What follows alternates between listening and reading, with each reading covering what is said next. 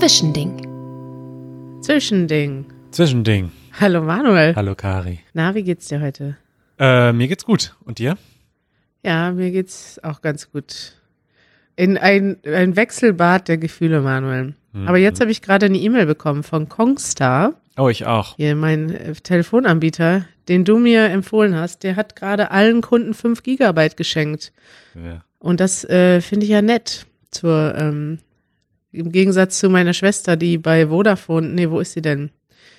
Bei Phonic ist die und die hat ein Maximalvolumen von 7 Gigabyte pro Monat, das man nicht ausweiten kann. Und ihr Vodafone Heim-Internet WLAN funktioniert auch gerade nicht. Ja. Und die ist gerade ein bisschen am Verzweifeln. Es ist ja schrecklich, jetzt kein Internet zu haben. Absolut. Und in unserer nächsten ähm, normalen Easy German Podcast Episode am Dienstag, Ja. Da werde ich auch äh, etwas zu dem Thema berichten. Zu welchem Thema? Denn so wie es aussieht, werde ich diese 5 Gigabyte von Kongstar auch dringend benötigen zum Thema Internetversorgung in Deutschland. Okay. Aber da möchte ich jetzt noch nichts vorwegnehmen. Du kannst dir vielleicht denken, in welcher Kategorie es kommen wird. Aha. Ähm, Das nervt. Richtig. Ich höre dich gerade auch leicht abgehackt, aber ich finde das toll, dass wir es schaffen, jeden Tag unseren Podcast aufzunehmen, obwohl deine Internetverbindung nicht der Knaller ist. Nicht der Knaller, ja. Ja, Manuel, die Welt dreht sich weiter, aber mit unterschiedlichen Vorzeichen. Ich bin hin und her gerissen. Gestern habe ich Berichte aus Madrid gesehen und dort furchtbare Zustände gesehen. Ja. Und heute Morgen habe ich ähm, Bericht aus Berlin gesehen, dass wir hier ähm, interessanterweise noch nicht den Notstand erreicht haben in den Krankenhäusern und dass die die Zahlen zwar zunehmen der Infizierten, aber die Intensivplätze nehmen im Moment nicht exponentiell zu, was ja positiv ist. Also ist man in Berlin im Moment in den Krankenhäusern zumindest noch ähm, vorsichtig optimistisch. Hm. Und das macht einen ganz schön traurig, weil das einfach, das ist einfach so unterschiedlich in der Welt und ich glaube, wir werden da in den nächsten äh, Wochen und Monaten noch viele verschiedene Nachrichten aus der ganzen Welt hören. Ja. Ich habe heute Morgen einen Artikel gelesen über die Lage in New York City Ja, und die, also ich weiß nicht, wir sind ja sehr, also ich meine, das ist sehr interessant, dass wir immer auch so ein Auge auf Amerika haben, also ich zumindest. Ähm, das ist, glaube ich, generell in Deutschland schon so, dass wir uns auch irgendwie zu Amerika verbunden fühlen. Ich habe nun mal auch ein Jahr dort gelebt und verfolge einfach die Situation dort. Und in New York City ist die Lage wirklich, wirklich besorgniserregend. Man hat das Gefühl, es ist noch so ein bisschen vielleicht die Ruhe vor dem Sturm, weil noch ist das System nicht überlastet. Aber so wie ich diesen Artikel gelesen habe, ich werde den mal verlinken, klingt es so, als wäre es quasi jetzt eine Frage von Tagen oder Wochen, bis dort richtig, richtig ähm, die Krankenhäuser komplett überlastet sind und sie wandeln da jetzt schon ein Kongresszentrum um in einen, einen, einen Riesenraum mit Feldbetten. Ja, eine Megastadt mit fast neun Millionen Einwohnern. Also das wird richtig, richtig schwierig und ich ähm, ja, sehe das mit großer Sorge. ja, ich habe dazu auch, ähm, ich finde das ganz interessant tatsächlich, wo wir hingucken und auch warum. Also das ist natürlich so, dass wir historisch mit den USA verbunden sind, ähm, vor allem seit dem Zweiten Weltkrieg noch stärker. Und natürlich gucken wir in die USA, auch viele Sachen werden aus den USA, also sind wir kulturell sehr stark beeinflusst. Und was wir ganz oft vergessen, ist eigentlich ähm, nach China zu gucken. Und da Mhm. hat uns jemand geschrieben in unserem Forum, wir haben ja für unsere Easy German Mitglieder ein äh, Forum und da tauschen wir uns auch aus. Und da hatte ich mal gefragt, wie es den Leuten so geht. Und da schrieb ähm, jemand, ähm, äh, der selbst aus China kommt und jetzt ähm, in, im Moment in Düsseldorf ist, schrieb uns, dass äh, er das interessant findet, dass wir gar nicht so oft nach China gucken Mhm.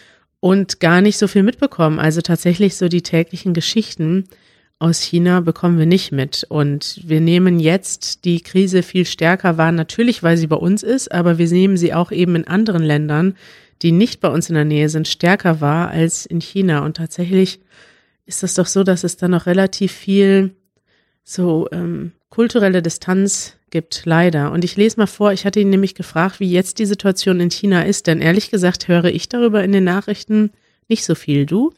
Nee, und das Einzige, was ich tatsächlich immer höre, und das ist auch ganz interessant, ist, dass China sozusagen ähm, behauptet, dass das komplett überwunden ist, dass sie jetzt sozusagen das so eingedämmt haben, dass es keine neuen Fälle mehr gibt, fast. Ähm, und dass der Westen aber sehr misstrauisch ist, weil man sagt, okay, China ist auch eine Propagandamaschine und kann man dem wirklich vertrauen, was sie sagen? Das ist so das Einzige, was ich mitbekomme tatsächlich. Also ich bin sehr gespannt, was unser Hörer da jetzt sagt.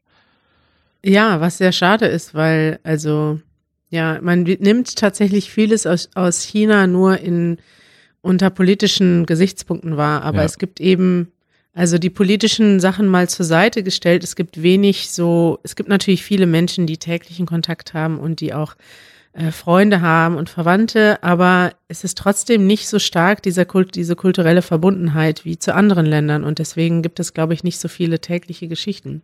Ja. Also er schreibt in einigen, er oder sie, ich weiß es nicht genau, in einigen Städten in China ist die Ausgangssperre nach und nach leichter, da es keine neue Ansteckungen gibt.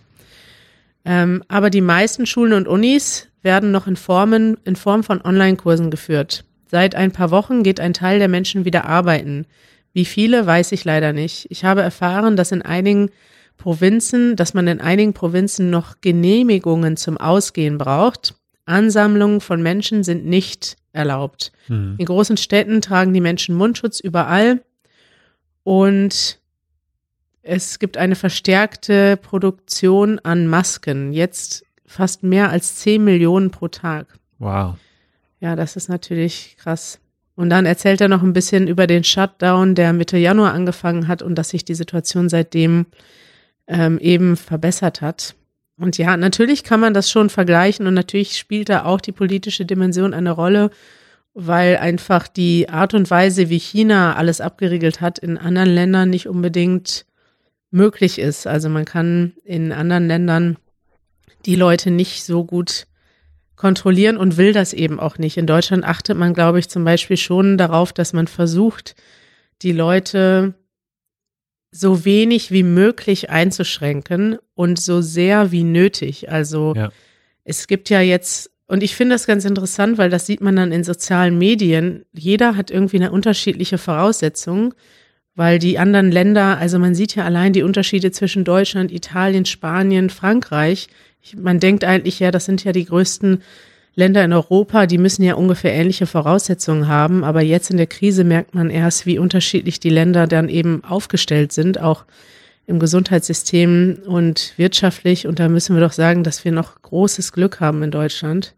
Ja, oder sowas wie ähm, dass Südkorea ja zum Beispiel die Handydaten von Menschen genutzt hat, um sozusagen ihre Bewegungsprofile auszuwerten und zu schauen, wo halten sich denn diejenigen auf, von denen wir wissen, dass sie ähm, infiziert sind. Äh, also ich weiß gar nicht genau, was man da gemacht hat. Man hat auf jeden Fall die äh, Handydaten genutzt, um die Aufenthaltsorte der Menschen zu tracken. Und das wäre in Deutschland undenkbar aus ähm, Gründen der Privatsphäre und Datenschutz. Also ja, ja. das, ja, ich meine, es ändern sich natürlich auch gerade viele Regeln und klar, Grundrechte werden auch hier aufgehoben. Wir haben ja normalerweise zum Beispiel auch das Versammlungsrecht ist ja ein ganz hohes Gut in unserer Demokratie. Das ist ja im Moment auch äh, aufgehoben oder ausgesetzt. Aber dass man so Handydaten nutzt, um Leute wirklich zu verfolgen, ich glaube nicht, dass das hier funktionieren würde in Deutschland. Und ich würde es auch nicht für gut ja, beheißen, ehrlich gesagt. Absolut nicht. Ich habe das gesehen, äh, das wollte ich eigentlich äh, schon mal ähm, als Empfehlung der Woche empfehlen. Das war eine Dokumentation von Arte und da hat eine Familie sich selber gefilmt, vier Wochen im Shutdown in Peking, wie das so äh, sich verändert hat innerhalb der vier Wochen. Und da gab es doch schon einige Sachen, die für mich extrem erschreckend waren. Ähm, nämlich vor allem, wie die Leute eben individuell nachverfolgt werden. Ja. Also da gab es tatsächlich Apps. Du siehst sofort auf einer App, wie viele Leute in deinem Umkreis, sogar in deinem Haus infiziert sind. Und das wird alles sofort online gestellt und dann kannst du die Infizierten sogar verfolgen über die App. Ja. Das heißt, Wenn du dann als infiziert giltst, dann kann jeder andere in deiner Umgebung deine Handydaten sehen und sehen, wo du dich bewegst. Und das ist einfach unter ja, datenschutzrechtlichen Gesichtspunkten ist das in Deutschland unvorstellbar. In Deutschland steht, dass der Datenschutz und das Privat, das Recht der Privatsphäre steht ähm, sehr hoch. Und in Deutschland zum Beispiel wird schon diskutiert, da hat jetzt die Telekom Daten anonym zur Verfügung gestellt. Also nur, damit man sehen kann, wo sind gerade wie viele Leute und wie bewegen sich Leute. Da kann man quasi anonyme Bewegungsprofile von Menschen erstellen und kann jetzt eben sehen, haben sich die Bewegungen von Menschen in den letzten zehn Tagen verändert. Vielleicht ja. vor zehn Tagen habe ich mich noch in einem Radius von fünf Kilometern bewegt und bin so und so viel rumgegangen. Und heute bin ich vielleicht die meiste Zeit zu Hause und bin nur noch zum Rewe gegangen. Ja. Das kann man ja zum Beispiel in Deutschland, finde ich das auch in Ordnung, wenn man das jetzt anonym nachvollzieht. Aber selbst das wird in Deutschland schon diskutiert. Ja, ja, ja. Ja, wir werden die Lage weiter diskutieren, auch wenn ja, das schwierige Zeiten sind. Darf ich noch eine Sache dazu sagen? Was ich nämlich eigentlich dazu sagen wollte, ist, wir haben alle unterschiedliche Voraussetzungen und unterschiedliche Geschichten und wenn man jetzt in einem Land lebt, was sehr stark betroffen ist, ähm, auch dann hat man ja noch unterschiedliche Wege, damit umzugehen. Und auf den, in den sozialen Medien sehe ich, wie all diese Menschen und all diese Vorstellungen plötzlich aufeinanderprallen. Gestern Abend haben wir ein neues Video rausgebracht. Das Video haben wir schon vor zwei Wochen aufgenommen. Und die Straßen sind da schon relativ leer. Und es sind auch nur, wir sind auch nur zu dritt in dem Video. Und trotzdem gab es da schon zahlreiche Negativkommentare dass äh, da so viele Leute auf der Straße wären, dass wir die Deutschen wären ja so doof und wir machen kein Social Distancing. Und das fand ich doch schon relativ viel krass, wie viel ähm, Vorwürfe dann schon kommen, auch wenn ich das nachvollziehen kann, aber man muss eben wissen, dass jedes Land unterschiedliche Regeln hat und auch jedes Land in unterschiedlichen Phasen ist und auch in unterschiedlichen Phasen unterschiedliche Regulierungen trifft, abhängig davon, wie eben wie schnell sich Sachen entwickeln. Und ich glaube, da muss man auch ein bisschen grundsätzlich erstmal gucken, was ist da los und nicht direkt von sich selbst auf alle schließen. Also seine eigene Situation für alle annehmen. Und ja, das ist gerade ein bisschen schwierig, weil man will natürlich Leute dazu bewegen, zu Hause zu bleiben. Das wollen wir alle. Aber man sollte auch nicht zu schnell Vorwürfe machen, wenn man was sieht. Ja, ich glaube, dass sich so ein bisschen unser Gefühl verändern wird für das, was akzeptabel ist. Hast du auch das Gefühl, dass wenn du jetzt zum Beispiel Filme guckst oder Videos guckst, wo Leute ganz nah beisammen stehen, dass dir das irgendwie, dass sich das komisch anfühlt? Nee, weiß ich nicht. Noch Vielleicht gucke ich auch einfach nie, nicht so viele Filme. Aber ich denke, also ich hoffe sehr, dass diese Krise irgendwann so weit überstanden ist, dass wir auch wieder dicht beieinander stehen können. Also ich hoffe, dass sich vielleicht ja, so grundsätzliche Dinge ändern, wie zum Beispiel, dass wir uns alle regelmäßig die Hände waschen und auch richtig waschen. Oder dass wir, was weiß ich, ähm, in die Armbeuge niesen statt in, in die Hand. Das finde ich, das kann ruhig dauerhaft so bleiben. Aber ich möchte schon gerne in meinem Leben ab und zu nochmal auf Konzerte gehen mit vielen Leuten und das wird auch passieren, das denke ich. Damit gehe ich sehr stark das, von aus. Ja, das wird auch passieren. Ich frage mich nur, ich glaube, es gibt so ein paar Sachen, ähm, Sachen, die, die sich jetzt ändern, wie zum Beispiel Händewaschen ist ja eine Routine und das kann vielleicht sein, dass das beibehalten wird. Aber es wird bestimmt später viele Sachen geben, die aus dieser Zeit resultieren. Vielleicht auch Sprichworte, vielleicht auch Verhaltensmuster, und ich bin da schon gespannt drauf, was sich da noch so verändern wird. Ja. Nochmal zwei, drei positive Sachen zum Abschluss, Manuel. Ja, sehr gerne. ich habe das Thema mit dem äh, Desinfektionsmittel Wodka nochmal weiter vertieft. Ähm, Janusz hat mir dazu gesagt, die private Wodka-Herstellung in Polen ist nicht per se illegal. Da wollte er doch drauf bestehen. Mhm. Nicht jeder, der zu Hause Wodka herstellt, macht etwas Illegales. Denn es gibt auch Vereine zur Schnapsbrennerei und da sind viele Leute organisiert und solange man in einem Verein ist und das eben offiziell als Hobby ausübt, ist das auch legal. Es gibt dann, glaube ich, gewisse Vorgaben und so weiter. Okay. Ich habe dann mal versucht, Janusz vielleicht dazu zu bringen, wir könnten ja auch bei uns in der Wohnung eine kleine Schnapsbrennerei starten und könnten eigentlich da ein großes Business draus machen und das auf der Straße als Desinfektionsmittel verkaufen. Das hat aber nicht geklappt, denn Janusz äh, meint, das wäre doch zu schade, wenn er jetzt aufwendig Wodka herstellen würde und das wird dann nur zum Händewaschen benutzt. Okay, ja. Ja, also da hatte ich jetzt, aber wir haben wir zumindest schon mal einen Business-Gedanken, wenn äh, unser Business ansonsten nicht mehr funktioniert, Manuel. Ja. Weißt du schon mal Bescheid? Ist gut, einen Polen im Haus zu haben. Ja. Äh, wir haben noch zwei nette E-Mails bekommen mit Tipps und guten Vorbildern und guten Beispielen. Die möchte ich gerne noch vorlesen, die Geschichten, weil ich finde das, ich finde das so schön zu sehen, was andere Leute aus dieser Situation machen Ja. und was dann auch positiv ist. Ja, Und zwar hat uns äh, Xenia geschrieben aus Köln und sie schreibt, ich wohne in einer Zweier-WG mit einer Freundin und wir haben uns vorgenommen, auch in der Corona-Krise weiterhin zu reisen. Vorgestern habe ich ein französisches Gericht zum Abendessen vorbereitet und wir haben dann auch französische Musik angemacht und zusammen gegessen.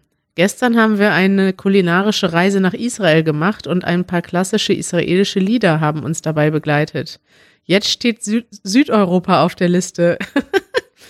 ich fand das, das war eine meiner Lieblings-E-Mails diese Woche. Ja. Und äh, weißt du, dass das die Xenia ist, die wir kennen? Das ist die Xenia, mit Ach, der ich in Xenia. China ein Video gemacht habe. Als ich äh, durch China gereist bin, hat sie dort gelebt in Shanghai und wir haben ein Easy German Video zusammen gemacht. Und wir haben sie in Köln getroffen noch vor ein paar Monaten. Ja, ich habe mich schon gewundert, ob das die ist. Ja. Xenia aus Russland, ne? Ja, richtig. Ja, liebe Grüße, Xenia. Freut uns sehr, dass du auch äh, immer noch zuhörst. Und Ja. vielleicht können wir dieses Video noch verlinken. Manuel und Xenia in In Shanghai. Shanghai. Ja. Ja.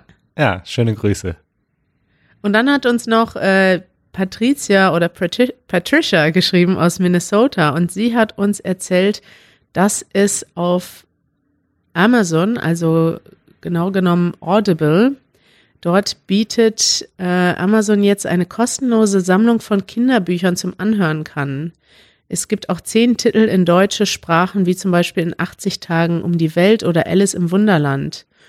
Und das fand ich auch eine gute Idee, weil das ist ja auch schön ähm, für Kinder natürlich, um mit den Kindern was Schönes zu Hause zu machen, wenn die zu Hause sind. Aber auch zum Deutschlernen ist das natürlich eine tolle Idee. Ja, finde ich auch. Hörbücher hören, wenn der Podcast vorbei ist. Super gut. Ja. Schön. Schön, dass du immer auf einer positiven Note versuchst zu enden in diesen schwierigen Zeiten. Und dann schauen wir mal, wie die Lage morgen ist, würde ich sagen. Machen wir, Manuel. Was machst du heute noch Schönes? Äh, arbeiten. Ja. Und wir haben nachher noch einen Call, nicht vergessen. Ach ja, wir haben ja um 15 Uhr, ne? Haben wir Ja. einen Call. Den bereite ich jetzt vor, damit wir um 15 Uhr richtig produktiv loslegen können. Sehr gut. Bis später. Bis später. Ciao. Ciao.